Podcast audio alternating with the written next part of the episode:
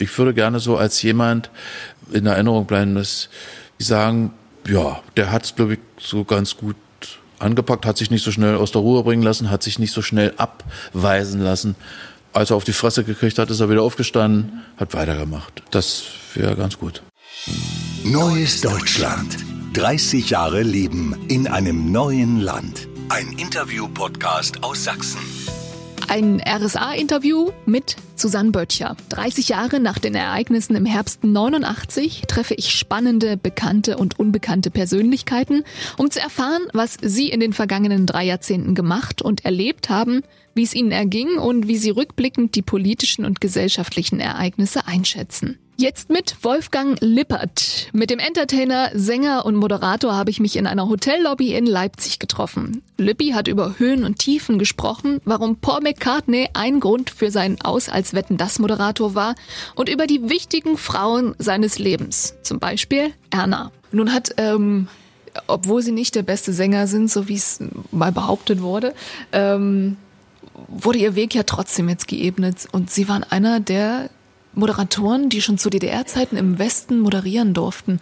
Ähm, wie war das? Ähm, ist es irgendwie zwischen den Stühlen gewesen? War das für Sie völlig okay oder war es schon seltsam, dann immer rüber zu fahren quasi? Naja, ähm, es gab, die Geschichte ist äh, ein bisschen komplizierter, weil es gab schon viele Jahre, also nachdem so denn eben die Karriere langsam begann, ich habe mit Kindersendung angefangen, Hey Du hieß die damals, die lief jeden Monat äh, eine Stunde live. Wir sind überall dahin gefahren, wo Kinder sind, mhm. in Ferienlager. Mit Kindern. Mhm, wunderbar. Ja. Das war eine meiner schönsten Fernsehzeiten, weil so, finde ich, muss Fernsehen sein. Mhm. Äh, sicherlich organisiert, aber unvorhersehbar, überraschend, bunt, locker, nah bei den Menschen, irgendwie echt, mhm. authentisch. Mhm. Und das war immer so, weil die Kinder, wie man weiß, sagen immer, wie ihnen ist. Und äh, ich war nie eitel mit denen und mir hat das Spaß gemacht. Für mich war wirklich eine schöne Zeit. Dann ging es ja weiter mit, mit größeren Sendungen und irgendwann kamen dann immer schon so Anfragen aus dem Westen von Jürgen von der Lippe, von Rudi Carell und so, die immer an die Künstleragentur gestellt wurden und die haben immer gesagt, ich habe keine Zeit. Und irgendwann kam mir das zu Ohren und dann bin ich da mal hin und habe gesagt, Leute, ich habe eigentlich Zeit oder hätte Zeit. Warum? Naja, haben die gesagt, du darfst eben nicht ausreisen und du hast auch keinen Pass und so. Ich sage, naja, aber guck mal, so ein paar andere dürfen ja auch. Ja, es sind Musiker mit Wort, äh, immer so eine Sache und so. Naja, das hat also ewig gedauert und irgendwann gab's mal die Anfrage von Radio Bremen, äh, in dieser Talkshow 3 nach 9 aufzutreten. Mhm. Und da bekam ich als Gast, äh, als, Gast, als Talkgast. Und da bekam ich eine Genehmigung, interessanterweise, über den Kulturminister der DDR, ich weiß sogar, wie der heißt noch, Hans-Joachim Hoffmann. Mhm. Das war ein ganz feiner Mann, der, glaube ich, auch wollte, dass DDR-Künstler hm, die Möglichkeit bekommen, sich auch mal im Westen zu präsentieren und auch, äh, ja, sich dort äh, mal zu zeigen. Mhm. Und dieser Auftritt bei 3 nach 9, der hat schon einigermaßen Aufsehen erregt, weil äh, das war ungewöhnlich, äh, dass ein DDR-Künstler eben da mit Wort äh, großartig also interviewt wurde etc. Und es gab gleich ein Angebot von Radio Bremen, dass ich da bleiben könne. Ich könnte dort gleich als Moderator anfangen und, und so weiter und so weiter. Und ich habe gesagt, nee, ich will nach Hause wieder und ich habe meine Familie da und ist alles lieb und freue mich. Und daraus ergab sich dann ein bisschen später äh, ein erneutes Angebot für eine eigene Sendung und die hieß Stimmt's. Und, äh, und diese Stimmsendung befasste sich mit ungewöhnlichen Gegenständen aus, aus dem Haushalt, die, wo niemand eine Erklärung hat, die immer irgendwie da sind, aber man weiß nicht, was das ist. Und das war sehr lustig und ich hatte auch immer sehr spannende, ähm, prominente Gäste, denn über einen Gegenstand sagen wir mal zum Beispiel einen Büroschlafwarner, Einschlafwarner, äh, haben dann drei bekannte Künstler von mir aus Karl Dall oder Jürgen von der Lippe oder äh, äh, Roberto Blanco oder ich weiß nicht wer, eine Geschichte erzählt und eine war nur richtig, eine stimmte nur, deswegen stimmt's. Und am, im Nachbarstudio äh, arbeitete oder produzierte Habe Kerkling, äh, mein lieber Freund, äh, äh, und äh, wir haben, waren unsere Überraschungsgäste gegenseitig, weil wir wenig Geld hatten, haben wir konnten wir kaum andere Leute einladen. Und ich war in sein, jeder seiner Shows der Überraschungsgast und er in jeder meiner Shows der Überraschungsgast, der Dauerüberraschungsgast. Und dann ging es natürlich wieder zurück nach Hause und das war eben so ein Gemisch. Da waren viele Leute stolz darauf, dass sie gesagt haben, hast du fein gemacht, toll, dass das geht, lass es uns auch probieren. Und dann waren auch viele logischerweise neidisch oder eifersüchtig, hochverständlich. Ein Privileg, dieses Privileg zu haben, da hin und her zu fahren, war ohne Frage eins. Und ja, aber ich war der Meinung, die Zeit ist reif dafür und es muss jetzt irgendwie so sein. Und es war ja, ich durfte ja auch recht spät erst rüber. Mhm. Also viele Bands, die Pudis, Karat, Silly City und so, die tourten ja auch schon äh, jahrelang so durch Westdeutschland. Äh, und bei mir war das 1988, also da war ja schon kurz unmittelbar vor der Wende. Und dann gab es noch einen großen Auftritt bei Frank Elstner äh, bei Nase vorn, äh, bei dem ich heimlich war. Also heimlich kann man beim Fernsehen ja nicht sein, weil irgendwann geht der Bildschirm auf und dann sieht man.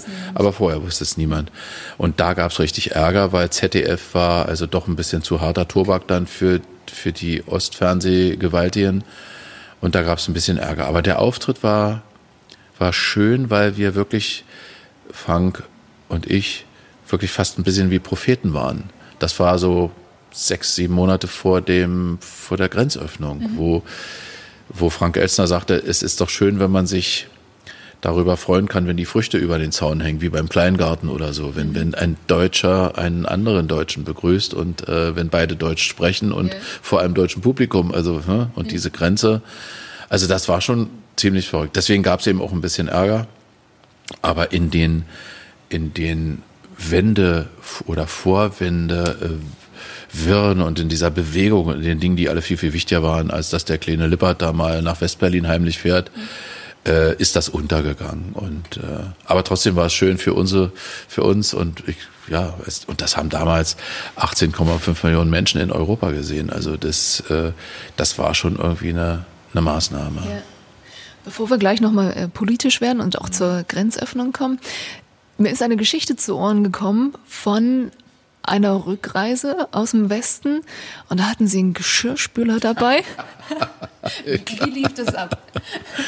Also schade, dass man denkt mal, also ich denke sowas oft, dass man so in Lebenssituationen, die einem passieren, keine Kamera dabei hat. Mhm. Dinge, die möchte man einfach festhalten, aber man möchte sie so festhalten, wie sie waren. Also ja. kann man sie nicht nochmal wiederholen, weil die Protagonisten äh, selten Schauspieler sind, die das nochmal wiederholen könnten. Ja.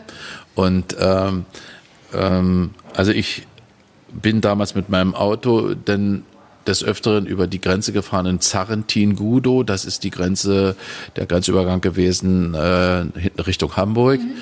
Ähm, wenn man da so von Schwerin kommend oder so, ja, also diese Rostocker Autobahn, heute die Verlängerung da. Ähm, und da bin ich also aus dem Westen kommt, bin extra nachts gefahren, weil ich einen Geschirrspüler mitbringen sollte für zu Hause. Mhm. Ja. Und den habe ich also gekauft dort, habe den auch ausgepackt und der stark, also wirklich hinten so im Kofferraum, der, Auto ging, der Kofferraum ging auch nicht zu, weil der einfach ah, viel okay. zu groß. Ja. Habe ich so ein bisschen festgebunden und so sah so ein bisschen komisch wie aus der Flucht aus. Mhm. Äh, und bin da einfach äh, kackfrech rangefahren und habe gedacht, mal sehen, was jetzt passiert gucken wir einfach mal. Und dann kam der Grenzbeamte, äh, Grenzbeamte an und sagte, ah, guten Abend, ach, Wolfgang Klippert, guten Abend. Ah, dachte ich, na Gott, Gott sei Dank, er kennt dich wenigstens und äh, vielleicht, Aber gab's vielleicht Leute, die Sie nicht Glück. Hm, ja, weiß ich nicht, also ja, ja okay. auch bestimmt schon ein paar, ja. aber ja, weiß ich nicht. Ja. Jetzt gucken ja nicht alle Fernsehen. Und äh, und jedenfalls, also ich bin auf jeden Fall nicht davon ausgegangen, dass mich alle okay. kennen. Und ähm, und dann sagte der, ja, guten Abend und so. Ach, Sie, ja, Sie waren äh, wieder äh, äh, Bremen, Radio Bremen? Ja, sage ich. Und da wundere ich mich schon, dass also ein Grenzbeamter da so locker mit mir plaudert. Mhm. Und dann hat er gesagt, die Sendung machen Sie übrigens wirklich schön. Ja, aber Sie machen auch Ihre anderen Sendungen sehr schön, Ihre Kindersendungen und Ihre anderen so. Ich sage, naja, dachte ich, naja, vielleicht hast du ja gute Karten und so. Und dann, äh, ähm, dann sagte er irgendwann, also den Pass bitte. Und äh, dann habe ich den Pass rausgegeben und man musste ja im Auto sitzen bleiben. Und dann sagte er irgendwann in so einem Nebensatz, äh, und im Kofferraum, was ist das? Und dann sage ich, ach ja, das ist, äh, das ist eine Waschmaschine. Ach, eine Waschmaschine, sagte er. Ja, ja, sage ich so, Waschmaschine, ja.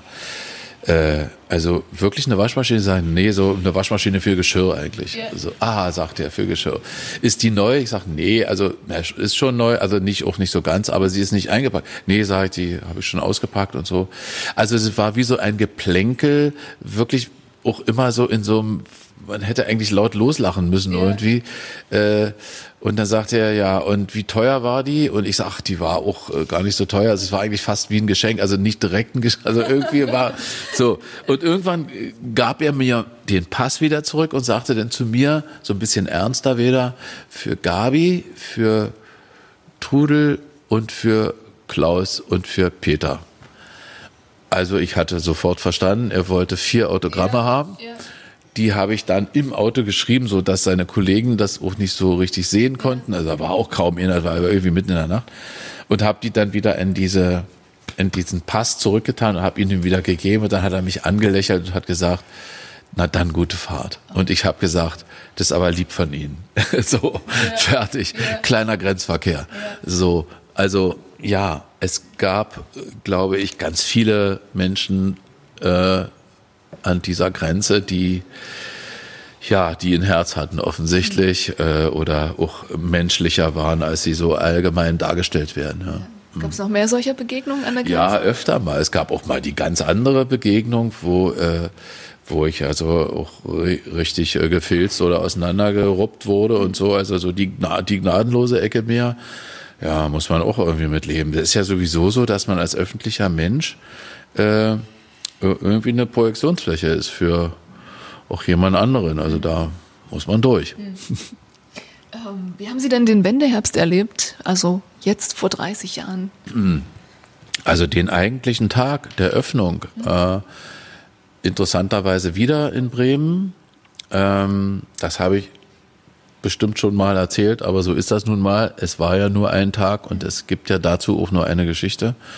Ähm, wir hatten damals eine Redaktionssitzung äh, für drei nach neun und das sollte am nächsten Tag stattfinden. Das muss ein Donnerstag gewesen sein, denn Freitag ist immer drei nach neun, heute noch. Mhm. Und wir, ich, wir hatten Redaktionssitzung in so einer Kneipe in, in Bremen und saßen da so. Und, äh, und ich bin dann nachts ins Hotel gekommen, ins Parkhotel Bremen. Er wurde ins Haus und in meinem Schlüsselfach, das gab es damals noch, so lauter kleine Kästchen, mhm. äh, klebte der Schlüssel und daneben ein Zettel. Und der Portier gibt mir diesen Zettel, sagt, guten Abend, Herr Lippert, schön, dass Sie da sind, bitte Ihr Schlüssel. Und dann stand da drauf, lieber Wolfgang, egal wann du kommst, ruf uns an, die Mauer ist weg. Dein Giovanni, also Giovanni Di Lorenzo. Und ähm, fällt mir gleich noch ein. Äh, also die saßen da, äh, schrieben das und äh, als ich das so lese, kam die mir die Treppe da so runter entgegen schon mit einer Flasche Champagner oder Sekt oder weiß ich was und sagen, Lippi, und brauchst ja nicht weiterzulesen, die Mauer ist offen. Das ist also völlig verrückt. Wir haben den Fernseher an und die Leute strömen hier äh, Juliane Bartels. Mhm. Juliane Bartels. Und ähm, die Leute strömen hier äh, durch die Grenze, durch die Trabis. Also, das ist einfach völlig verrückt. Die Leute sind wie elektrisiert. Es ist so. Dann haben wir sind wir da vor den Fernseher, haben diese Bilder da gesehen, haben alle geheult wie die Schlosshunde, haben angestoßen, haben uns umarmt äh, und haben und und es war so unfassbar verrückt. Und ich wollte dann sofort anrufen zu Hause, wie alle Menschen natürlich, die irgendwo anders waren ja. und sich da irgendwie äh, austauschen, irgendwas teilen wollten miteinander. Ging natürlich nicht, weil alle sowieso diese drei Leitungen, die es da gab, die waren eher so hoffnungslos überfordert. Also das ging nicht. Und dann kamen wir auf diese aberwitzige Idee, dass wir drei nach neun von Berlin aus machen, dass wir das in 24 Stunden nach Berlin verlegen, diese Sendung, weil so völlig idiotisch war. Das geht nicht. Also man kann mich mit, weiß ich nicht, acht Kameras da und das ist einfach nicht möglich. Ja. Aber wir wollten es eben. Und Giovanni ist ja auch Italiener, heißblütig. Ja. Und da haben wir unseren Intendanten angerufen, nachts um zwei oder halb drei oder bis ich mhm. Und der war sauer. Der, der hat gepennt. Und dann hat er gesagt, was wollen Sie von mir? Ich schlafe. Rufen Sie mich morgen an, hört auf mit dem, ihr seid blau. Und dann habe ich gesagt, nee, also die Mauer ist weg. Und dann hat Giovanni mir den Hörer aus der Hand gerissen und hat gesagt, hören Sie mal zu. Hier passiert Weltgeschichte, also gleich Italiener eben, ne? Großes Groß, Temperament, ja. ja. Hier passiert Weltgeschichte und Sie liegen hier mit einer Zipfelmütze im Bett, das ist ja wohl nicht wahr. Und dann sagte der, geben Sie mir den Lippert nochmal. So, und dann musste ich nochmal, weil er dachte, der ist vielleicht, der Ossi ist vielleicht vernünftig. So. Und dann sagte er zu mir, Herr Lippert, eins nur, äh, wenn Sie weiter vorhaben, für unseren Sender zu arbeiten, das gilt auch für Herrn Lorenzo, dann würde ich sagen, wir äh, beenden das Gespräch und reden dann morgen bei Wenn's hell ist drüber. Gut, okay, also tschüss. Also das ging nicht. Wir haben dann aber am nächsten Tag äh, war drei nach neun und mein damaliger Manager, den hatte ich dann gebeten, habe ihn noch erreicht, äh, mir mal so einen einen repräsentativen Querschnitt durch die DDR-Bevölkerung sozusagen im VW-Bus mitzubringen. Also da war ein, ein Ingenieur mit dabei, da war ein Lehrer mit dabei, da war ein Polizist mit dabei, den er einfach irgendwo eingesammelt hat, gesagt, hast du Lust zu drei nach neun zu kommen, komm mal mit. Und dann waren die da. Und das war eine ganz interessante Runde. Das war so mein, dieses unmittelbare Wendeerlebnis. Und dann gab's sowas sehr Schönes, dass, äh, und es war auch so exemplarisch, eigentlich nächsten Tag war ich dann in Berlin und äh, wir wollten nur für, für unseren Bengel äh, irgendwas, der wollte irgendwas haben von, ich weiß nicht, gab es damals Star Trek schon? Keine Ahnung, nee, wahrscheinlich noch nicht. Das war noch Mickey Mouse oder irgendwas. Äh, also ein Gimmick, was Kinder dann so unbedingt haben müssen. Und da stellten wir uns an und da stand vor uns eine ganz, ganz lange Schlange und vor uns stand ein Mann offensichtlich aus Dresden, der drehte sich um zu mir und sagte, siehst du, Libby, nur können wir alle fahren. Und es war sächsisch gemütlich mhm. und ehrlich und charmant irgendwie auch, weil der natürlich wusste, dass ich schon mal ein bisschen früher rausgucken ja. konnte. Aber ja, das fand ich eigentlich ganz gut, hat mir gefallen. Und in den Wochen davor haben Sie das beobachtet, was in Leipzig, in Plauen, in Rostock passiert? Na klar, wir waren ja, wir Künstler haben ja dann auch noch so eine Petition unterschrieben.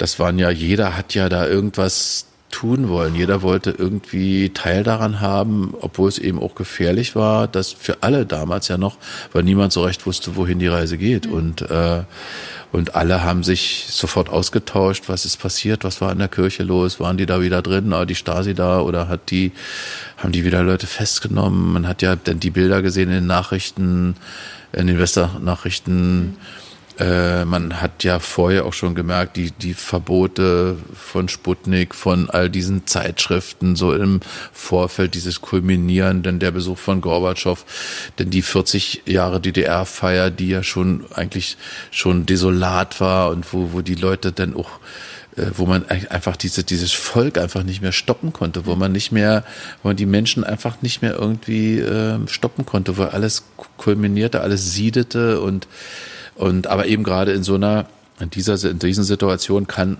sowas natürlich auch komplett umschlagen. Und glücklicherweise wissen wir jetzt, blieb ja alles friedlich. Aber äh, wir hatten auch so eine Resolution, die von, von Künstlern, von Musikern, von so unterschrieben war, die sich ans Kulturministerium speziell richtete, weil die waren ja für uns zuständig, äh, dass wir eben auch der Meinung sind, dass sich alles öffnen muss, dass das irgendwie äh, raus muss, dass es mit den alten Herren dann nicht mehr weitergeht das war eine, eine spannende Zeit und für mich auch ähm, immer so ein bisschen schwierig, weil ich ja diesen Westbesuch schon mal irgendwie immer hatte und, und diesen und diesen und diesen Vergleich und äh, ja, das kann ich einfach nur so sagen. Es war man man wusste, man muss es muss sich ändern, es muss es muss passieren, aber man war ich glaube, den meisten war noch nicht so richtig klar, wie das geht. Das mhm. war, dann hatte dann auch schon äh, äh, ein, ein, ein, war schon ein Wunder irgendwie, trotzdem noch, dass es friedlich blieb. Ja. Und ich glaube, dass da auch viele Leute teil hatten, die Verantwortung getragen haben, also auch vielleicht politische sogar, das unterstelle ich jetzt einfach mal. Sicherlich war der Mut und der Druck der einfachen Menschen, die hier gerade in Leipzig, wir sind jetzt in Leipzig, äh, auf die Straße gegangen sind, die sie in den Kirchen getroffen haben, die wirklich mutig waren, aufbegehrt haben und sich nicht abbringen lassen haben, sich nicht wegschubsen lassen haben. Aber ich glaube, es gab auch viele, die einfach gesagt haben, wir schießen nicht, wir, wir, es gibt keinen Schießbefehl. Also ich habe ein Beispiel von einem Bekannten auf der Insel Rügen, der, den ich nach der Wende kennengelernt habe überhaupt erst. Äh, ein, der war hoher Offizier äh, zu DDR-Zeiten und war der Chef äh, dieser dieser Schnellboottruppe mhm. da irgendwie auf, die auf Rügen stationiert waren. Das hat er mir nicht mal selber erzählt, weil er zu bescheiden dazu ist, sondern das haben mir seine Freunde erzählt, dass er einen Befehl gegeben hat, dass die Waffen eingeschlossen werden. Also dass sowohl die Waffen, die die einzelnen Soldaten hatten, als auch die Waffen, die sie zu bedienen hatten. Also alles, was irgendwie da bewaffnet war, war im im Safe unter Verschluss und er war der Einzige, der diesen Schlüssel dafür hatte, weil er gesagt hat, wir machen das nicht. Mhm. Und das finde ich ist einfach großartig äh, für so einen Menschen, weil der hätte wahrscheinlich Kriegsgericht, äh, ich weiß nicht, wie sowas im Militär heißt, den hätten die bis zum St. Nimmerleinstag verdonnert, wenn das anders gelaufen wäre. Ja. Und da, glaube ich, gab es einige von. Und, und das war schon ein großartiger Moment in der Geschichte. Es gab ja auch viele bei der NVA, die ihr, ihre Wehrpflicht ähm, geleistet haben, standen hier am Ring und haben ihre Freunde vorbeilaufen sehen. Ne? So eine bipolare Situation. Das ist ganz, eben, das ist auch ganz bizarr. Also man sieht ja auch, wenn man, wenn man sich heute, diese Bilder wiederholen sich ja, wenn man die jetzt irgendwo sieht, die Ausschnitte, die besten Ausschnitte, sage ich jetzt mal, die werden ja immer wieder genommen. Das ist auch gut so, mhm. äh, weil da sieht man dann auch, ich glaube, das war in Berlin äh, dieser dieser Grenzübergang, ähm, wo diese völlig fassungslosen Grenzbeamten, also so so mit wirklich leerem Blick, also diesen diesen Menschen hinterher schauen, die da durch diese Grenze mhm. durchschießen wie so wie, wie so ein Wasserfall oder wie so, so das war einfach so so irre diese Freude dieser dieser Elan und diese diese diese dieser dieser wunderbare Moment also ich kann mir das ja nicht auf den Nuch ansehen und dann sieht man so wie wie wie die da so stehen und einfach die Welt nicht mehr verstehen weil es war ja auch nicht zu verstehen ja. haben Sie Ihre Stasi-Akte mal angefordert äh, ich habe mich äh, dafür eigentlich gar nicht interessiert aber ich musste meine Stasi-Akte mal anfordern, als ich nämlich 1992 äh, die Moderation von Wetten das übernommen habe. Mhm. Äh, da hat mich mein Unterhaltungschef äh, mal in sein Büro gebeten und nachdem wir dann ganz alleine waren, irgendwie hat er mir beim Cappuccino rum, so ein bisschen rumgedruckst sogar noch und hat gesagt, du, also ich muss dich da noch, bevor wir überhaupt einen Vertrag oder sowas unterschreiben. Also ich hatte damals fürs ZDF schon gearbeitet. Mhm. Wir kannten uns. Hm, ich habe auch schon große Sendungen da moderiert und sowas, aber in diesem Wetten das Falle wollte er nur doch mal wahrscheinlich ganz sicher gehen und sagte dann, also das habe ich dich überhaupt die ganze Zeit, die wir uns kennen, noch gar nicht gefragt, aber warst du bei der Stasi? Und da habe ich ihn angeguckt und er hat gesagt, nee, warum sollte ich denn da gewesen sein? Ja. Naja, äh, aber für mich ist es wirklich wichtig. Mhm. Ich sage, naja, wahrscheinlich wird dir nicht reichen, wenn ich es dir so sage, mhm. äh, weil du musst ja wahrscheinlich auch irgendeinem anderen, ja, sagt er so ungefähr. Ja. Ich sage, na, was machen wir denn da? Na, naja, sag, und dann habe ich gesagt, wir haben ja hier einen Justiziar im Haus und der kann, wenn du möchtest, ich unterschreibe dir das auch hier, mhm. der kann meine Stasi-Akte einsehen und kann einfach gucken, mhm. äh, was da drin steht und dann ist gut. Und deswegen habe ich eine relativ frühe, so eine relativ frühe Einsicht da gehabt.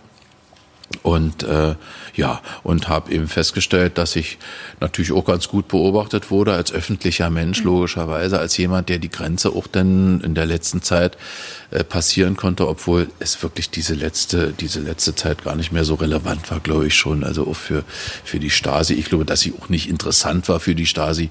Ich hatte keine kein Wissen über irgendwelche großen, tollen Technologien oder über irgendwas anderes. Ich war ihm einfach eine öffentliche Nase, mhm. ja. Und äh, ja, und ja, da standen so ein paar Sachen drin, wie mich äh, bei, bei meinem Wehrdienst jemand äh, ausspionieren wollte und alles so Das waren eigentlich Lächerlichkeiten, über, also irgendwas für das. Ja. War das enttäuschend mitunter, wer Sie da ja, bespitzelt hat? Ja, das muss ich sagen. Das war hin und wieder enttäuschend, dass man da so Namen entdeckt hat, äh, wo man sagte, ach Gott, stimmt, das hätte ich nie gedacht. Aber äh, Menschen sind in der Lage zu lügen. Und äh, schlimm ist es dann nur, wenn es äh, Menschen sind, denen man äh, eben irgendwas anvertraut. Nur sind wir von Hause aus eine Geschwätzierbranche. Mhm. Unser gesamtes Unterhaltungssein äh, oder sowas. Wir sind ja nicht so die großen Geheimniskrämer mit irgendwas.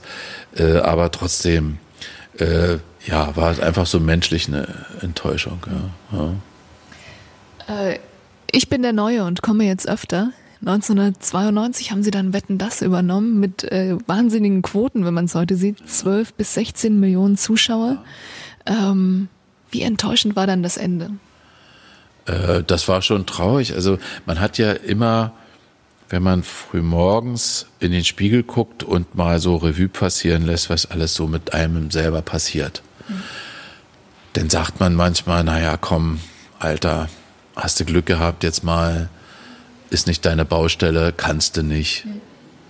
Aber bei Wetten, das hatte ich eigentlich nicht so ein Gefühl. Und äh, ich hatte so ein Gefühl, dass ich mich da schon einigermaßen einarbeite, mhm. wenngleich das auch ein Riesenschinken war.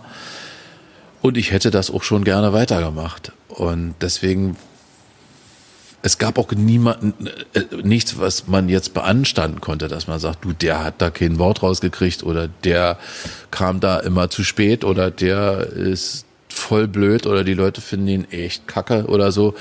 Äh, das war ja nicht. Und äh, Thomas Gottschalk wiederum hatte natürlich in gewisser Weise auch eine, eine Art angestammtes Recht äh, auf diese Sendung, weil er die ja nun mal, obwohl er sie nicht erfunden hat, ja. wie Frank Elsner, aber er hat sie ja nun mal die längste Zeit von uns allen moderiert und hat sie auch am meisten geprägt. Und somit war das eine ganz komische Situation irgendwie. Äh, und ich hab's ich war wirklich an diesem Abend, die letzte Sendung war in Rostock äh, und interessanterweise musste ich mein Team, das wirklich hervorragend war, aber recht lange überreden, nach Rostock zu gehen. Weil, und da sind wir bei einem Thema, was mich nach wie vor ärgert, der Osten eben ein schlechtes Image hatte. Und das hat er heute noch bei vielen Menschen und das ärgert mich einfach. Und äh, und ich habe aber dann alle überredet, dahin zu gehen, weil ich gesagt habe, ich kenne da jeden oder fast jeden oder fast jeder kennt mich und ich helfe euch schon, wenn es da irgendwie mal Ärger gibt oder was weiß ich. Äh, wir müssen dahin. Das ist wichtig für so eine große Sendung. Wir müssen aus dem Osten senden. Hallo, das ist, äh, wir sind gesamtdeutsch jetzt. Also wer, wenn nicht wir, wer soll die Signale da geben? Das ist doch einfach eine Geste. Ja, haben die gesagt, die haben da nicht so große Hallen wie wir. Ich habe gesagt, wir haben so viele Hallen, da bis der Arzt kommt. Und naja, wir waren dann jedenfalls dort. Und das war eben meine letzte Sendung und, und da war ich schon sehr traurig. Muss ich sagen, weil Fernsehen macht Spaß, großes Fernsehen macht noch mehr Spaß. Das war nicht einfach, wenn man da oben mitschwimmt.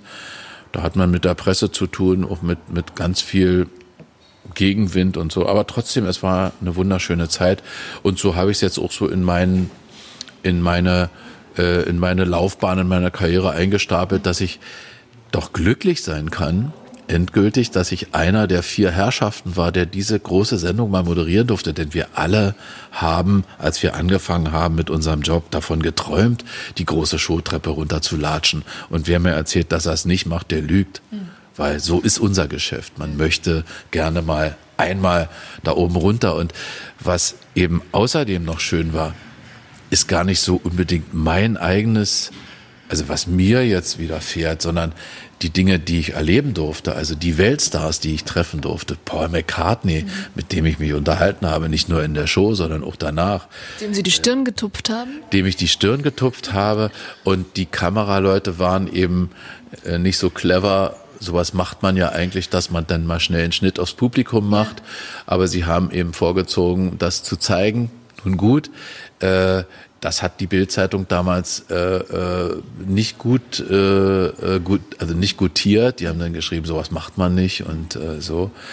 Aber der tat mir wirklich leid und ich wollte ihn gut aussehen lassen. Ja. Ich wollte ihn gut dastehen das lassen. Das ist auch eine große Geste, finde ich nach wie vor. Ja. Und ähm, auch das Musikmagazin Rolling Stone hat sich erst im diesem Jahr damit beschäftigt. Ja. Die haben wahrscheinlich ihr Buch gelesen, ihr aktuelles äh, Wetten, dass, Wetten, dass Erna, Erna kommt. kommt ja. Ja, ja. Darüber schreiben sie da auch, ne? Über ja. Diese, über diesen einen Moment. Und ich glaube, als Mensch macht man sowas einfach, oder? Jemandem da zu helfen, der also, da in also, so einer Notsituation ich ist. Ich fand das ja, weil äh, man muss sich Folgendes vorstellen. Also die, äh, dieser Tag war schön, weil Paul McCartney auf dem Sofa zu haben, äh, es gab viele andere die natürlich auch wunderbare Künstler von Montserrat Caballé über, über viele, wo ich wirklich so, so eine, so, für mich so ein tolles Vergnügen war festzustellen, wie normal äh, diese Menschen sind, wie menschlich äh, solche Superstars sind, mhm. wie sehr sie bei sich selber sind, wie, wie beeindruckend sie sind, wie komplex ihre Persönlichkeiten sind, wie toll ihre, ihre Ruhe ist, mit der sie also die Welt auch betrachten, weil sie die ganze Welt gesehen haben, weil sie überall waren, weil sie, weil sie einfach einen Überblick haben, mhm. äh, weil es einfach tolle Persönlichkeiten und und bei Paul war das so, dass mir wirklich dass mir da schon der Atem ein bisschen schneller ging äh, und dass der Manager vorher zu mir kam vor der Sendung und sagt, haben Sie, welche Fragen haben Sie an Paul? Und da habe ich gesagt, die, die, die, die, die, die, die, die, die, die, die. Also ich habe ganz viele und ich habe unendlich viele eigentlich, aber ich werde natürlich nicht alle schaffen. Und da hat er zu mir gesagt, aber so ganz charmant eigentlich, irgendwie nicht böse, hat er gesagt, tun Sie mir einen Gefallen, vergessen Sie die Fragen. Und da sage ich, warum soll ich die jetzt vergessen? Ja, sagt er, Paul hat alle Fragen beantwortet. Ich sage, naja, Moment mal, aber wir sind zwar, er ist Wettpart und so, aber trotzdem Englisch. Ja, das wird sich alles ergeben, wenn sich Paul wohlfühlt. Machen Sie, machen Sie, dass er sich wohlfühlt. Seien Sie einfach, Sie sind doch ein lieber Mensch, Sie sind doch ein, ein freundlicher, netter Mensch. Und dann habe ich so gedacht, naja gut, äh, dann wirst du wahrscheinlich nicht den Journalistenpreis kriegen für deine Fragen, aber vielleicht hast du einen gut entspannten Paul McCartney vor der Nase.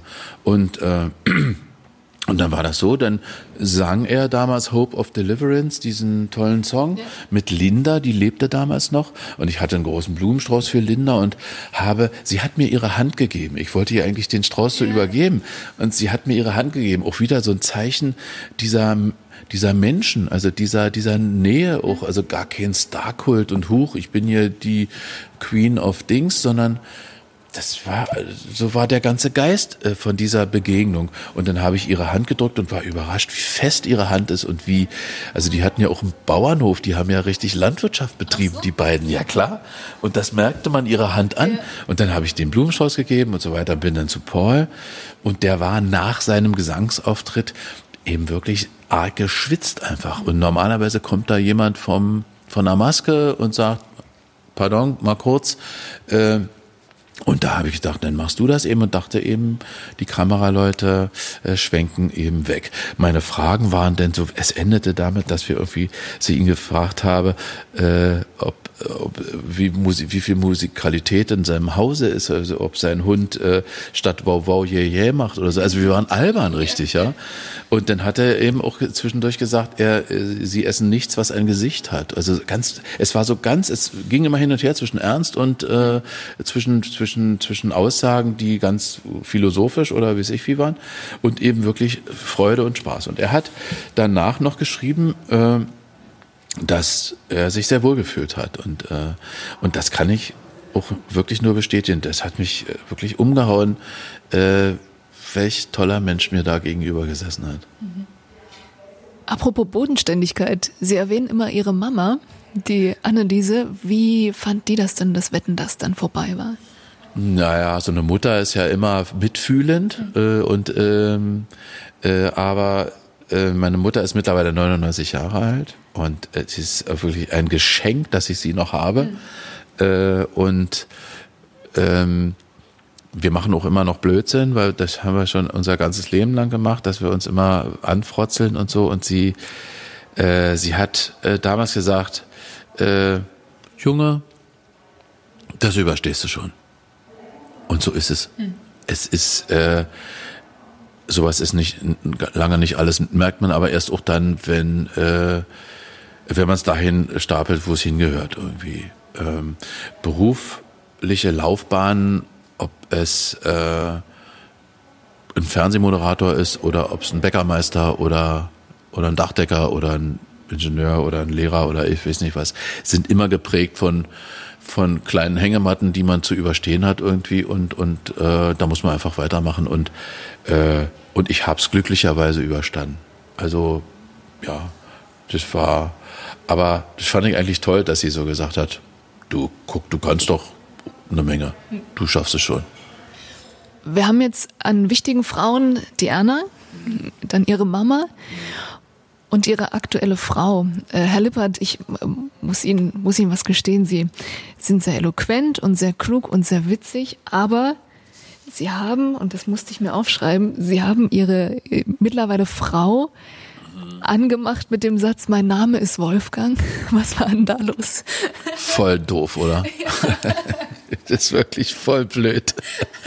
Ja, äh, es gibt ja Menschen, die dich so ein bisschen aus deiner Mitte raus äh, befördern. Mhm. Und ähm, dazu gehört natürlich meine Frau, Gesine.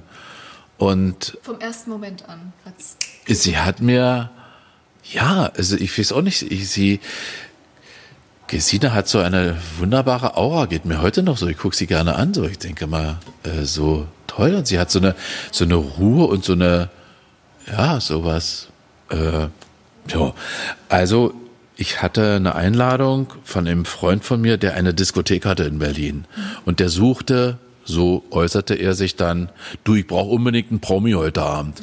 Sag, naja, ruf doch jemanden an. Nee, nee, ich hab da gerade jemanden am Telefon, so ein Berliner. Äh, und dann sage ich, na, was soll ich denn da machen bei dir? Außerdem bin ich müde, ich komme gerade aus München und da hatte ich eine Sendung und ich bin echt wirklich platt. Ich habe jetzt keine Lust in deine doofe Disco noch. So war, so ich war eigentlich Feierabend, ja, auf Feierabend programmiert. Und da sagt er, nee, du musst unbedingt kommen. Und Geld habe ich übrigens auch keins. Ich sage, na prima, das ist ja noch besser. Äh, ist ja ein Idealfall geradezu. Naja, er hat mich jedenfalls überredet. Nur das zur Einstimmung, dass man ja da denn irgendwie seine Liebste kennenlernt. Hätte ich es gewusst vorher, hätte ich gesagt, juhu, komme und so. Ja, so. Ja. Naja, und das, es ging um einen Award für, für Gastronomen. Und Gesine ist eine Gastronomin, mhm. hat, ein, hatte ein Restaurant damals in äh, Frankfurt-Oder, mhm. hat jetzt eins auf der Insel Rügen. Ist das bitte sei erlaubt. äh, da sind wir immer im Sommer wegen der Störtebeker Festspiele und der Ort heißt Ratswiek und ist ein ganz tolles Restaurant und heißt Riff. Damit ist der Werbeblock, liebe Damen und Herren, beendet. So. Piep, piep, piep. genau.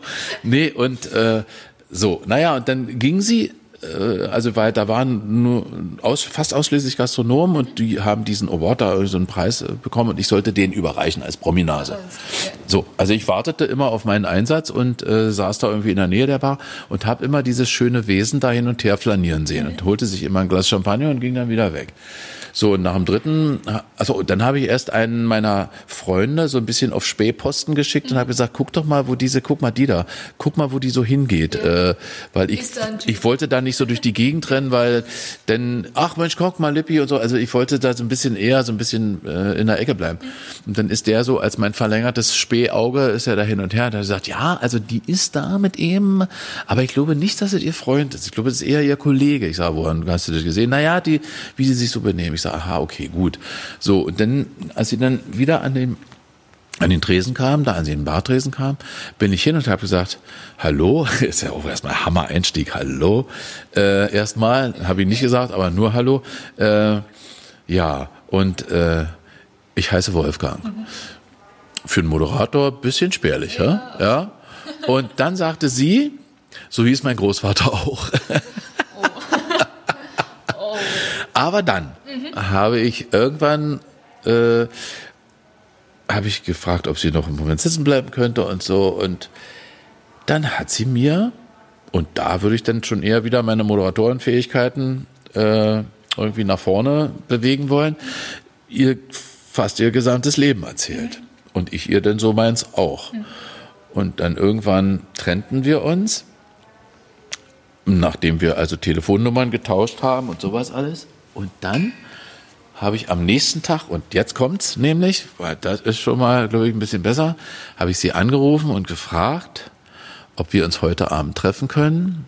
Denn wir könnten ja beim Glas Champagner oder wie auch immer feiern, dass wir uns nunmehr 24 Stunden kennen. Mhm. Und das hat ihr gefallen. und dann habe ich noch einen Journalisten kennengelernt und äh, äh von, von, einer, von einer ganz feinen Sorte übrigens äh, als wir uns dann trafen in Frankfurt oder musste ich, waren wir in einem Restaurant, in einem anderen, von einem Freund von ihr und, und erzählten und quatschen und so weiter und so weiter. Und ich ging auf die Toilette, muss man ja mal.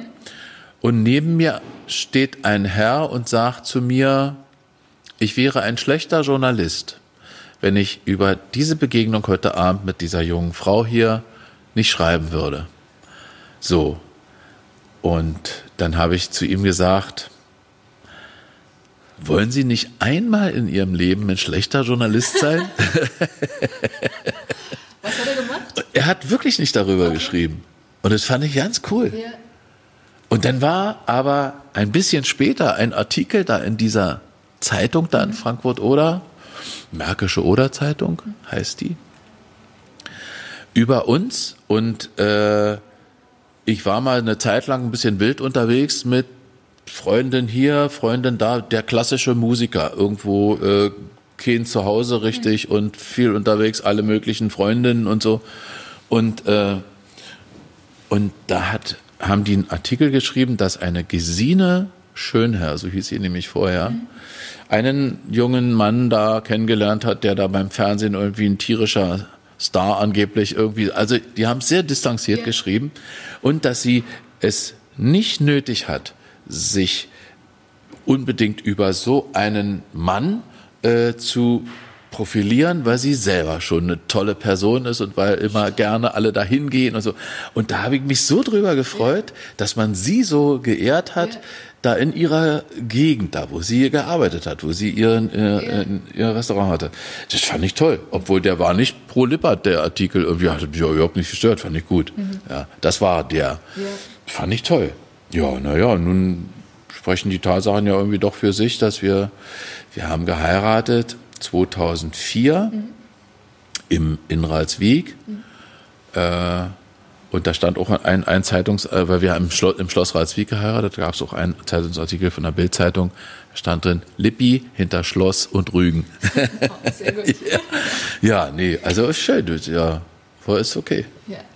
15 Jahre verheiratet. Äh, wir machen mal weiter mit den Jubiläen. Äh, nächstes Jahr 20 Jahre Störtebeker Festspiele. Ja. Machen Sie es voll? Die 20 Jahre? Also die 20 auf jeden Fall. Und äh, aber ich bin immer so am überlegen, ob, ob äh, ähm, wie lange man das eigentlich so macht, mhm. weil wir spielen da im Sand, schon ein bisschen anders, als ob man auf den Brettern steht, ja. die die Welt bedeuten, wie man immer so schön sagt, mhm. sondern äh, und, und äh, 68 Vorstellungen hintereinander im Sommer, 100 Meter breite Bühne, 30 Pferde, mhm. 9000 Plätze, berauschend, ja. äh, ein wunderbar geführtes Theater, tolle Familie Hick, die das seit 1993 wiederbelebt haben. Das gab es zu Ostzeiten schon mal, diese mhm. Festspiele.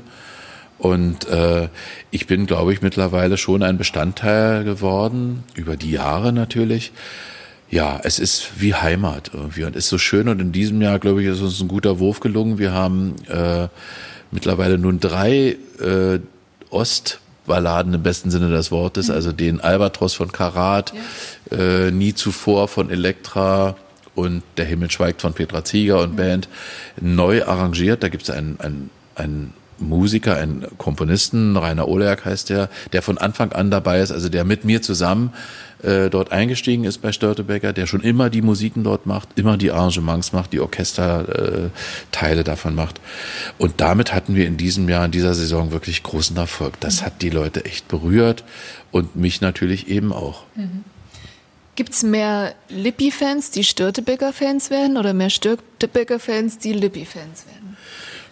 Äh, das kann man gar nicht so richtig sagen. Ich glaube, Störtebecker ist eine wunder, pardon, eine wunderbare Plattform. Mhm.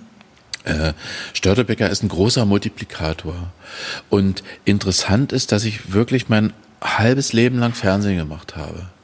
Und trotzdem sprechen mich wahnsinnig viele Leute auf Störtebecker an. Und ich glaube, dass Störtebecker emotional, dich emotional mehr berührt als vielleicht eine Fernsehsendung allen halben kann überhaupt. Mhm. Weil Störtebecker ist ein Theater. Wir leben dort eine Illusion. Wir spielen 1390, wir spielen Mittelalter, wir spielen Piraten. Wir, mhm. wir haben so wunderbare Kulissen, dass, dass man wirklich, wenn man die Augen ein bisschen zusammenkneift, denken könnte, man ist dort angekommen jetzt 1390 und man ist mittendrin in diesen, in dieser Welt ja. dieser, dieser Piraten.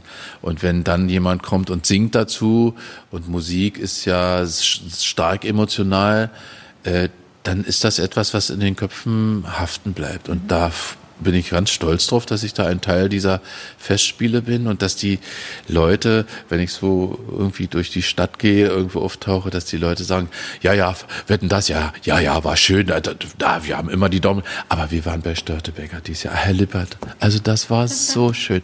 So, also ja, also ich glaube schon, dass über Störtebecker auch eine Menge Menschen mich wieder entdeckt haben. Und wieso, ja, und das ist schön.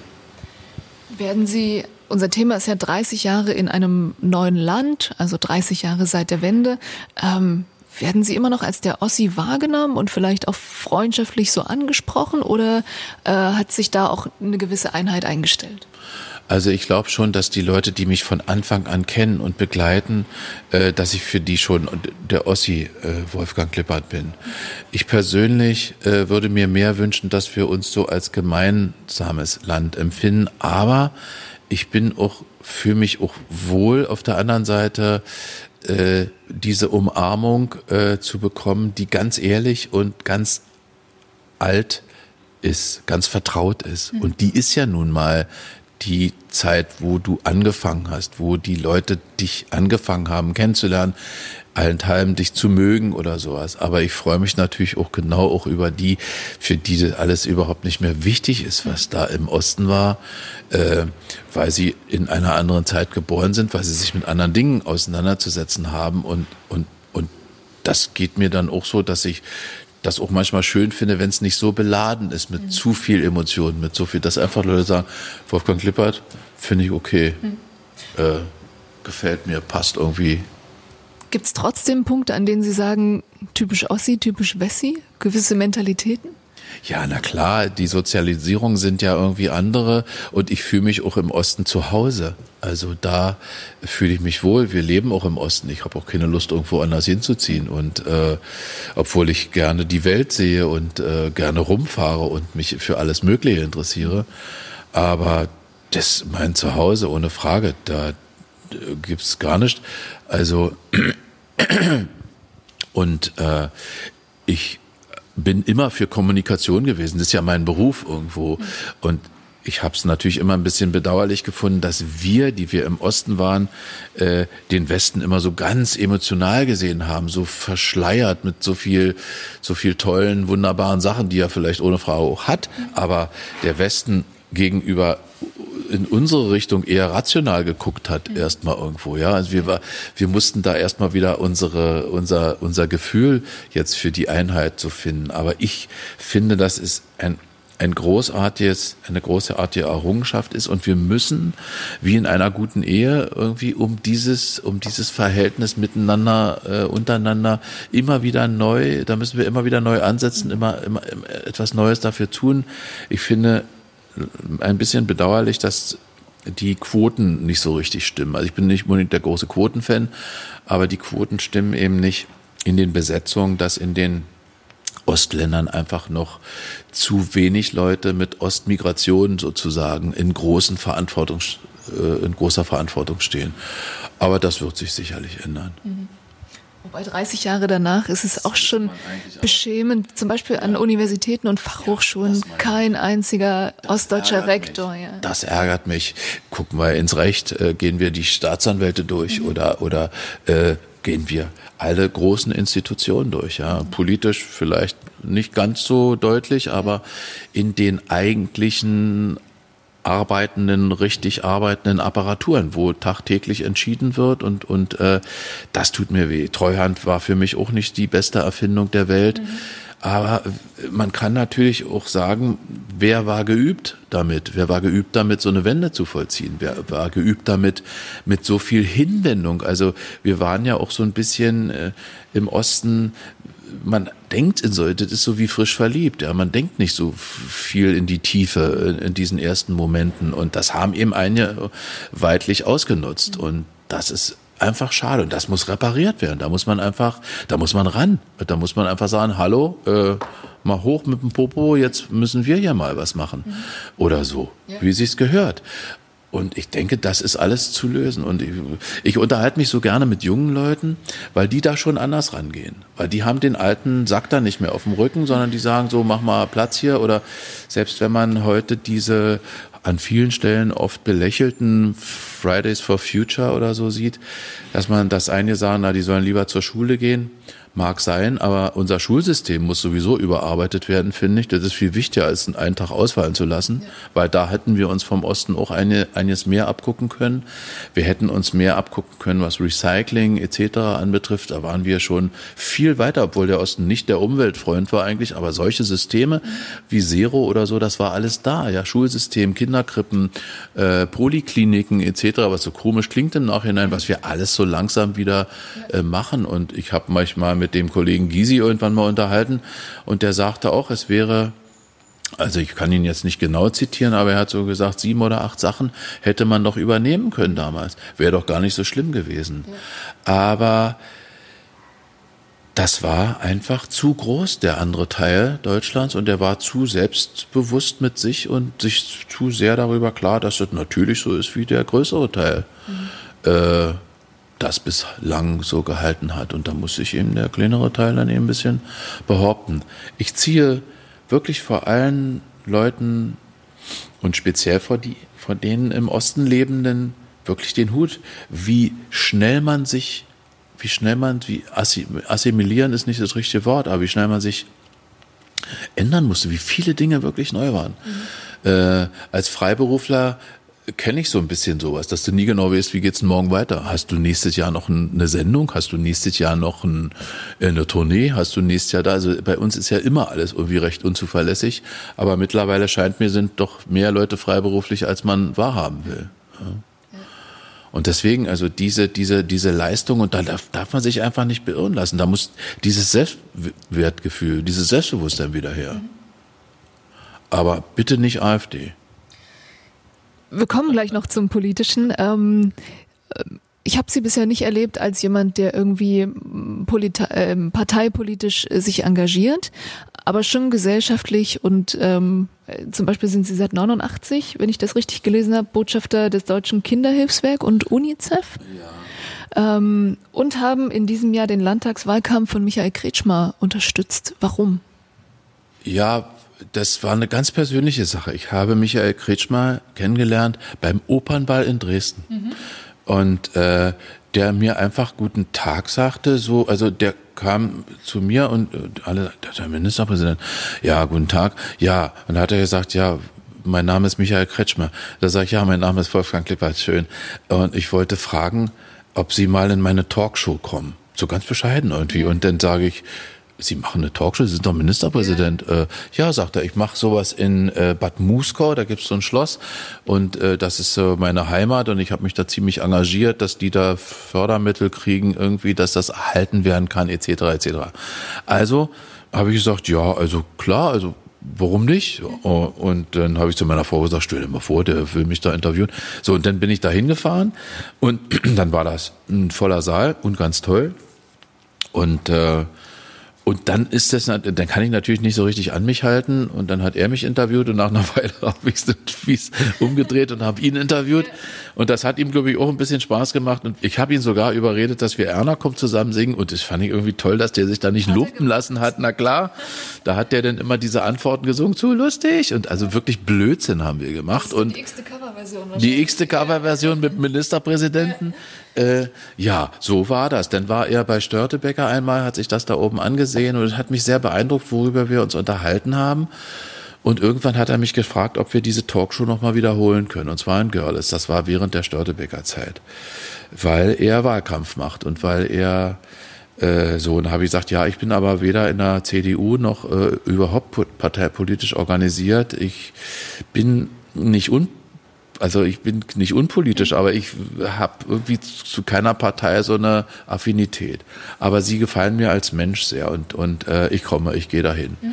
So, und dann haben wir da eigentlich das wiederholt, was wir schon mal in Bad Muskau gemacht haben, diese Talkshow, die natürlich ein bisschen andere Vorzeichen hatte, weil der Wahlkampf äh, natürlich äh, tobte.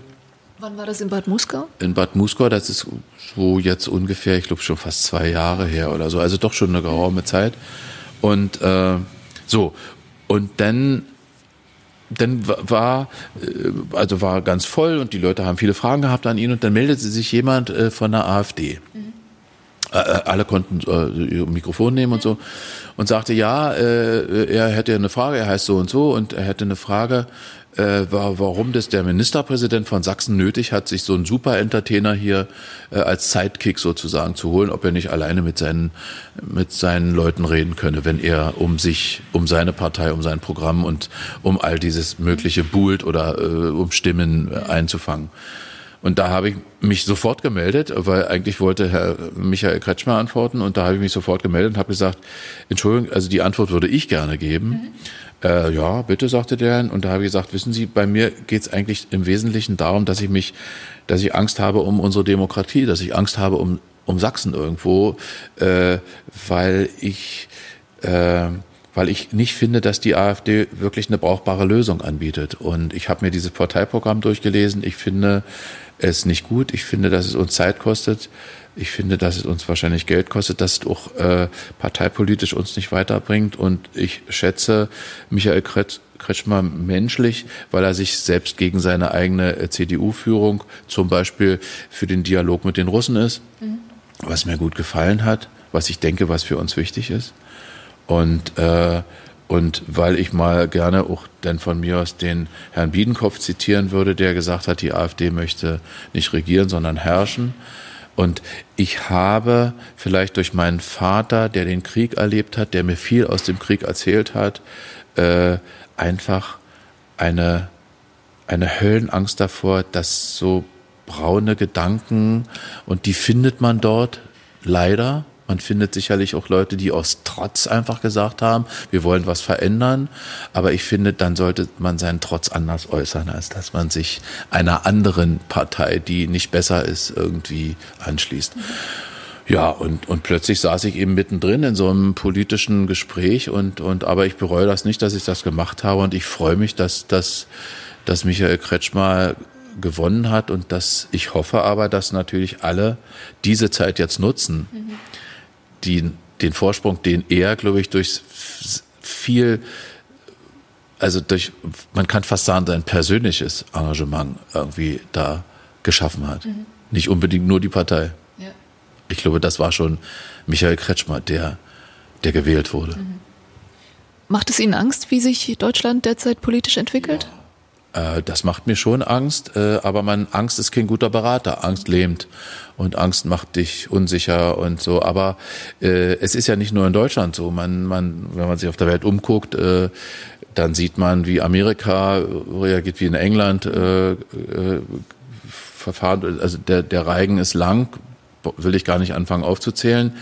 Äh, und diese, diese Veränderung hin wieder, zu, also eigentlich fast zurück, dass man so ein Gefühl hat, da möchten Menschen äh, so, ein, so ein Rad der Geschichte irgendwie andersrum drehen. Äh, und ich verstehe das nicht. Und ich, äh, ich finde, wenn wir begreifen, dass wir wirklich ein großer Erdball sind, dass wir eine große Population sind, dass wir eins irgendwo sind, dann würde uns das weiterhelfen, als wenn wir uns wirklich so parzellieren wieder und Zollschranken aufbauen und an jeder Minute musst du irgendwie ein Euro bezahlen, wenn du mal von A nach B willst oder, oder so. Das ist nicht so einfach. Die Länder, man hat Tradition, man hat Heimat, man hat Heimatgefühle, aber trotzdem äh, sind wir, äh, ich kann das, ich kann das nicht verstehen. Ich äh, kann es nicht verstehen, dass man, dass man sich nach einer Zeit sehnt, äh, ich meine nicht alle, sondern die ganz gefährlichen, die meistens auch gar nicht aus Oststrukturen kommen. Wenn man mal genauer hinter die Kulissen guckt, kommen Menschen irgendwie aus dem Westen und versuchen hier äh, ähm, Anhänger zu generieren äh, mit dubiosen Geschichten. Am, am meisten hat mich empört, vollende die Wende. Das ist etwas, was ich äh, überhaupt nicht begreifen kann. Das ist für mich ein Schlag ins Gesicht für die, die die Wende wirklich herbeigeführt haben. Und ja, das ist einfach furchtbar. Und ich glaube, man muss einfach wachsam sein und man muss sich stellen und man muss diskutieren. Übrigens auch eine Kretschmer-Meinung, äh, dass man sich auseinanderzusetzen hat und dass man, ja, dass man das machen muss. Dafür darf man sich nicht scheuen. Das wäre ein schönes Stich äh, Schlusswort. Aber ich habe noch zwei Zitate. Ein bisschen traurig. Ja, ich finde doch, nein, optimistisch für die Zukunft. Ja, ja, ja, also es ist ja nicht schlimm, wenn man ein paar Aufgaben hat, Nö. die zu erledigen sind. Nee, finde ich auch. Sie haben mal gesagt, das TV-Geschäft ist beinhart. Sekt und Jauchekübel stehen ganz nah beieinander. Ja. Ähm, hält es sich die Waage? Haben Sie mehr Sektkübel oder mehr Jauchekübel erfahren? Nee, ich glaube, ich habe mehr Sektkübel erfahren als Jauchekübel. Und äh, deswegen, das wäre auch ganz ungerecht der Branche gegenüber. Es, ich bin froh, dass ich so, dass ich dieses Glück hatte, meine Begabung zum Beruf zu machen. Und äh, das ist schon mal ein großer Vorteil. So, ja, dass man, also das, das, weil die Leute auch sagen, Mann, du hast ja einen Terminkalender, du hast ja die Serie, die Serie und dann musst du da noch hin und Störtebecker und die Veranstaltung und da noch. Und dann sage ich immer, ja, aber macht mir Spaß. Ja. Und äh, es gibt ja so Vorbilder, wie sich Herbert Köfer, wenn man ihn aus dem Osten nimmt, äh, der ist 98 Jahre alt, der spielt immer noch Theater. Mhm. Und äh, das hält einen auch zusammen. Mhm. Und äh, das geht mir auch so. Ich bin ja auch nicht gerade mehr der Jüngste, aber mir macht es einfach Spaß. Es ist für mich äh, äh, ja, das ist für mich irgendwie äh, motivierend irgendwie. Mhm. Und deswegen, also eindeutig mehr Sektkübel als Jauchekübel. Harald Schmidt hat mal gesagt, als er darauf angesprochen wurde, äh, ob es nicht schöner wäre, äh, aufzuhören, wenn es am schönsten war, hat er gesagt, ja. Und dann sitze ich Latte Macchiato trinkend in einem Café und sage, Gott sei Dank habe ich aufgehört, als es am schönsten war. Fand ich irgendwie sehr bezeichnend. Ja, also Harald ist ja ein, ein bekennender Zyniker ja. und auch ein super intelligenter Mitmensch, aber auch er äh, weiß, dass dieses Aufhören sich zwar immer ganz gut anhört irgendwie und dass man davon träumt. Also äh, irgendwann mal, äh, Harald Junke hatte auch so einen wunderbaren Spruch. Also haben sie ihn gefragt, was für ihn ein Idealzustand ist. Dann hat er gesagt, äh, keine Termine und einen kleinen in der Krone oder so ähnlich hat er sich, oder leicht ein Sitzen oder sowas und keine Termine. Also jeder träumt wohl von diesem Ruhezustand irgendwie und wenn er denn einkehrt, brauchst du ja wieder einen Plan dafür, weil es hat ja mit deinem Leben zu tun. Also ich finde ganz traurig eigentlich, wenn niemand mehr was von dir will. Und das ist zum Beispiel, da sind wir schon wieder bei, bei unserer Gesellschaft. Es gibt einfach viele Menschen in unserer Gesellschaft, von denen will keiner mehr was. Mhm. Und das ist einfach für mich ein unhaltbarer Zustand. Mhm. Äh, und das ist für, für mich viel wichtiger, dafür zu sorgen, dass von diesen Menschen wieder jemand etwas will. Ja. Und, äh, äh, und, und, und, und, und so, ich würde mich schon eher so definieren, dass ich Klar hört sich gut an, aufzuhören, wann es am schönsten ist, aber wann ist es am schönsten? Ja, wenn man jetzt, wenn man, kann man sich ja selber festlegen. Äh, für die anderen am schönsten oder für einen selber am schönsten, ist jetzt so die große Frage. Also ich äh, würde, glaube ich, aufhören, wenn wir schon bei diesem Thema sind, wenn wir es mal aufgemacht haben, wenn ich fühlen würde, dass ich dass sich für mich keiner mehr interessiert. Also dass die Leute irgendwie machen oder nach unten gucken, dann wäre es mir peinlich, auf eine Bühne zu gehen, weil ist ja nichts furchtbarer, als wenn du irgendwo hingehst und sagst Hallo und alle äh, so, so, also so ja, das ist für einen Sketch vielleicht gut oder für eine versteckte Kamera mal, dass die so tun, als ob du aber das wäre für mich ein Grund zu sagen, nee, Leute, dann hast du hier irgendwie, da bist du hier falsch. ja. Das bringt uns direkt noch zum, zum nächsten Zitat. Auf Ihrer Homepage steht, schön ist, wenn man in den Köpfen bleibt. Ja. Äh, wie würden Sie gern in den Köpfen bleiben? Ähm, ich würde gerne als, als ein positiver Gedanke in den Köpfen bleiben, der nicht unbedingt nur mit mir zu tun hat, sondern der überhaupt äh, impliziert, dass man eine positive Einstellung zum Leben hat, weil Leben ist ein Geschenk äh, ich sage immer, der größte Volltrottel ist ein Wunderwerk. Und, äh, und dieses Geschenk auszunutzen mit dem Wissen, dass es irgendwann zu Ende ist äh, und mit dem Wissen, dass man etwas weitergibt oder etwas erzeugt. Sie sind gerade Mama geworden. Äh, wohin man seine Liebe, seine Erfahrung, seine, seine Werte geben kann, dann hat man, glaube ich, viel erreicht. Und, und ich würde gerne so als jemand äh, in Erinnerung bleiben, dass, dass die sagen, ja, den, der hat es, glaube ich, so ganz gut angepackt, hat sich nicht so schnell aus der Ruhe bringen lassen, hat sich nicht so schnell abweisen lassen, hat sich auch, als er auf die Fresse gekriegt hat, ist er wieder aufgestanden, hat weitergemacht, äh, in seinem Bereich. Man kann nicht alles ja. Äh, so. Das wäre ganz gut. Eine der wichtigsten Frauen in ihrem Leben, Erna. Mhm. Wer ist Erna? Erna ähm, ist äh, erstmal meine Großmutter, die hieß Erna, okay. aber Erna Großmutter Erna war nicht die Vorlage für, für Erna kommt, sondern der wunderbare und geniale Komponist Arndt Bause, mhm. der mich irgendwann mal bestellte oder man müsste anders anfangen, den ich kennenlernte bei einer Veranstaltung, die hieß Rechenschaftslegung. Hört sich furchtbar an für ja. eine Veranstaltung.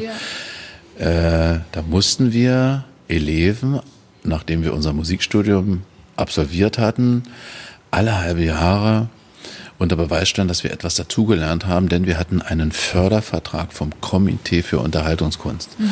Und in dieser Gruppe von Geförderten war unter anderem auch Helga Hahnemann, mhm die man, denke ich, immer noch gut kennt Klar. und viele andere Unterhaltungskünstler, so hießen wir. Wir haben uns ja nicht Stars oder irgendwie genannt, wir waren Unterhaltungskünstler. Mhm. Also alle halbe Jahre mussten wir da antanzen. OF Weidling moderierte mhm. diese Veranstaltung und mit seiner üblichen spitzzüngigen Art. Er hat zum Beispiel bei mir gesagt, meine Damen und Herren, ich darf Ihnen einen jungen Künstler vorstellen, der, bevor er Musik studierte, den Beruf des Kfz-Mechanikers yeah. gelernt hat. Und jetzt dachte ich schon, was wird das für eine Ansage? Das mit so einem eigenartigen Weg. Und dann sagte er, und Sie werden sicherlich meine Meinung teilen, nachdem er gesungen hat, er hätte lieber Kfz-Mechaniker bleiben sollen. Er hat es wirklich gesagt, weil, äh, und die Leute haben natürlich gelacht, weil es auch eben ein Witz war. Sicher ein derber, aber, und für mich als Anfänger auch schon äh, eine, einigermaßen derber Witz.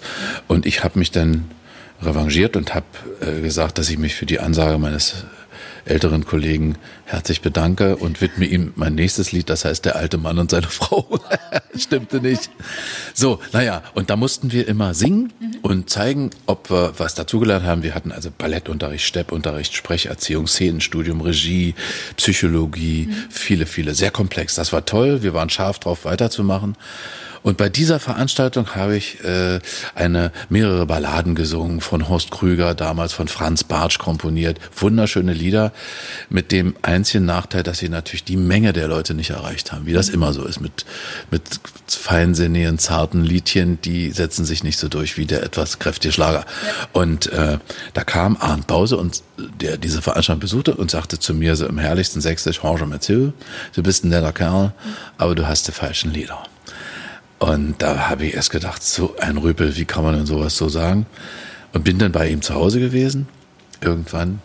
Äh, da saß dann noch Inka auf dem Sofa. Da Was? war sie noch ganz klein. Inka Bause, die man heute so von Bauer sucht Frau mhm. kennt oder als Sängerin oder Entertainerin. Äh, und da war die noch irgendwie 15 oder 14 oder sowas. Und die war so niedlich damals, fand ich. Und äh, wir haben auch so viel gelacht miteinander. Irgendwann ging's ins Musikzimmer. Und dann spielte mir Arndt Bause viele Kompositionen vor, die er schon gemacht hat für Frank Schöbel, für Jürgen Walter, für andere Leute, mhm. Helge Hahnemann. Und irgendwann haute er in die Tasten äh, und ich dachte, was ist denn jetzt los? Und, und spielte und spielte, spielte und irgendwann dreht er sich dann zu mir um und machte so, Erna kommt, aber so im Sächsisch. Ja. Und dann spielte er wieder einen Moment, dann drehte er sich wieder zu mir, Erna kommt. Also das waren diese beiden Worte, ja. waren wirklich der erste, die Initialzündung sozusagen für dieses Lied. Und ich wusste überhaupt nicht, was ich sagen sollte, weil ich so dachte, nee, sowas, sowas will ich nicht. Das verstehe ich auch gar nicht so richtig. Ja. Äh, und dann hat er den Klavierdeckel zugedonnert und hat gesagt, das wird ein Hit. Und naja, und wenn man es jetzt mal abkürzen würde, könnte man ja sagen, er hatte recht. Recht ja. Und vielleicht kürzen wir auch die Sache einfach nur ab, weil sonst wird es wirklich zu lang. Äh, den kongenialen Text dazu hat natürlich dann Arndt Bause geschrieben. Mhm. Und der hat wirklich den Nerv der Leute getroffen. Und diese leichte Überwindung, die ich brauchte erstmal von Balladen kommend, von lyrischen Liedern kommend. Äh, ich hatte vorher ein Lied, das hieß Das Geheimnis. Ja, da ging der Text durch meine Seele. Da fließt ein Wasser und in dem Wasser schwimmt ein Fisch und all sowas. Äh, und da war Erna eigentlich weniger schöngeistig, aber ich liebe dieses Lied, weil ich, äh, weil dieses Lied hat mir meinen Weg geebnet einfach in diese Branche, hat mir die Möglichkeit wie ein Schlüssel eigentlich gegeben, Moderator zu werden, einer Kindersendung, in vielen Sendungen zu Gast zu sein, Talkmaster später zu werden, in, in anderen Sendungen Showmaster zu werden, äh, in noch größeren Sendungen. Die Initialzündung, der Anfang, dieser, dieser Schub, dass du erstmal eine Öffentlichkeit generierst. Also früher kannten mich die Leute in meiner Straße oder meine Nachbarn. Mhm. Und ja. ich dachte, na ja, schon nicht schlecht, aber es ist natürlich zu wenig mhm. für eine Karriere, für, ein, für irgendwie Erfolg. Dafür, dass denn andere auch sagen, ja, lass uns den mal nehmen. Den mögen wohl viele oder so. Das sind ja letztendlich alles ganz praktische Überlegungen. Wenn dich jemand besetzt, dann überlegt er ja, kann ich mit dem da meinen Blumentopf gewinnen oder lass ich es lieber sein? Mhm. Und das war wunderbar. Und deswegen liebe ich dieses Lied heute noch. Und es gibt mittlerweile unendlich viele Fassungen davon. Ich sammle übrigens Erna kommt Fassungen. Wirklich? Ja. Äh, ich habe zum Beispiel kürzlich mit dem Polizeiorchester von Mecklenburg-Vorpommern. Äh, die hatten ein Jubiläum und haben mich gefragt, ob ich das moderieren würde. Und sie habe ich gesagt, ja, sehr gerne, aber ihr müsst mir einen Gefallen tun. Ich würde gerne ein großes Arrangement und mit großem Orchester. Und dann haben die das gemacht, arrangiert, habe ich auch gesungen und so. Das war schön. Es gibt einen Rap äh, von, von Erna, den hat Peter Imhoff gesungen. Äh, ich habe da auch so eine kleine Rolle. Wir haben ein Video dazu gedreht. Es gibt so eine Celtic-Fassung davon. Also ich habe wirklich mittlerweile, ich glaube, 15 verschiedene Fassungen und werde weiter sammeln. Also die von, von Erna, ja. Ähm, der Nachteil der Berühmtheit ist natürlich, dass sich auch Menschen beschweren können. Wie viele Ernas sind es denn mittlerweile, die sich bei Ihnen persönlich beschwert haben? Eigentlich gar nicht. Äh, eigentlich überhaupt nicht. Diese, dieses Lied hat ja so eine Grundfreundlichkeit. Ja. Äh, und sie, es ist ja, wenn man den Text mal analysiert, äh, so einfach wie er ist, so originell ist er wiederum auch, weil man eine Menge Dinge dazu assoziieren kann. Also das Erna. Ist zweideutig, oder? Eben, ja. also Erna, also, oh mein Gott, ich schäme mich, denn gestern war ich nämlich zu lustig, heißt ja übersetzt ins Deutsche, ich war gestern besoffen ja. oder ich war blau oder ich äh, habe sonst was angestellt ja. und ach du lieber Gott, es tut mir jetzt schon wieder leid. Das kennt jeder, mhm. jeder Mensch. Mhm. Und jetzt kommt da einer und äh, dass ich heute down bin und schrecklich anzuschauen bin, also der erste Blick in den Spiegel. Ach du lieber Gott, wer ist das denn? Ach, das bin ja ich. Äh, das wusste ich, ja. Nie mehr so ein Idiot sein, dann schon lieber tot sein, das möchte ich. Also äh, man hat dieses schlechte Gewissen, oh, ich habe irgendwelchen Mist gebaut oder so und, und irgendwann taucht dann eben Erna auf. Das kann die Mutter sein, das kann die Freundin, das kann äh, eine Lehrerin. Also es gibt so viele Möglichkeiten und ähm, es war niemand, der das jetzt irgendwie persönlich genommen, weil äh, also du hast ja gefragt nach der äh, nach der Beschwerde, ja. nach der Erna-Komp-Beschwerde, ja. die äh, betrifft sozusagen mhm. an Wolfgang Lippert betreff Erna-Komp-Beschwerde. Ja. Sehr geehrter Herr Lippert, wenn Sie so weitermachen, dann nee, gar, wirklich gar okay. nicht. Äh, lustig war, dass wirklich auch viele über diese vielen Jahre, die ich äh, ja in dieser Branche tätig bin und Veranstaltungen mache oder äh, Tourneen gemacht habe, wo denn Leute sich etwas einfallen lassen haben zu Erna. Also irgendwann, wenn ich dann, wenn der Refrain kam, dann kam irgendwie zehn Küchenmädels irgendwie mit Häubchen aus der Ecke raus oder eine oder bei einer Freilichtveranstaltung jemand mit einem Esel oder also ich, also alles, die dann irgendwie Erna hießen. Also ja. Erna ist ja auch so ein Name, so nennt man ja vielleicht auch mal seine Katze oder oder einen Wellensittich oder also es gibt ja so ja. diese diese altdeutschen Namen kam ja, ja so in dieser Konjunktur wieder eigentlich, mhm. ne? Ja. Nee, Beschwerde nicht. Okay. Nee, Gott sei Dank. Mir fiel gerade noch ein, dass ich ein Interview mit Ihnen gesehen habe und mir ist ein Wort aufgefallen, das ich aber nicht mehr in Zusammenhang bringen kann, und zwar Sonnenmotor. Könnten Sie das nochmal erklären? Naja, äh, also ich, meine Eltern haben mir immer, also ich glaube, dass bei der, dass in der Kindheit wahnsinnig viel, äh, wahnsinnig viel falsch zu machen ist. Und äh, Dinge, die man wirklich, wofür man sein Leben braucht, um die zu reparieren, manchmal. Also Leute, die als Kinder ganz schlechte Erfahrungen gemacht haben, reparieren oft ihr mit Selbstfindung und mit ich weiß nicht was alles, wie man es heute auch nennt. Viele Dinge sind Mode, sind einfach hip. Mhm. Äh, aber es dahinter steckt oft auch ein ganz ernsthafter Gedanke, nämlich äh, ist es überhaupt wichtig, dass ich da bin? Braucht mich erinnern oder äh, ja, äh, freut sich jemand, dass ich da bin? Und meine Eltern haben mir wirklich so ein Grundgefühl gegeben, dass es wichtig ist, dass ich auf der Welt bin. Das ist so wie verrückt, aber also ich komme mir nicht dadurch wichtiger vor als andere. Nur ich war für meine Bezugsperson war wichtig, dass ich da bin. Äh, deswegen konnte ich mir nicht alles leisten oder alles erlauben oder, aber es war wichtig, die Liebe, diese, dieses Willkommengefühl. Äh, mein Vater hat mich mit einer Geige begrüßt, äh, äh, spielend. Also ich bin 1952 geboren. Das ist eigentlich äh, eine Zeit, wo man in den Kreissaal nicht durfte. Da haben die geschossen, wenn da einer reinging. Heute ist Rooming in und sonst was. Äh, und äh, und der hat gespielt, du sollst der Kaiser meiner Seele sein, im Kreissaal, als ich auf die Welt kam. Ja. Und als mein Vater starb, habe ich ihm diese Geige mit auf seine Reise gegeben, auf seine letzte. Und äh, ja, und, und dieser, dieses positive, äh, das ist wohl in mir, denke ich. Und das haben mir, glaube ich, meine Eltern verpasst, ja. Dankeschön, Wolfgang Lippert. Ja, gerne.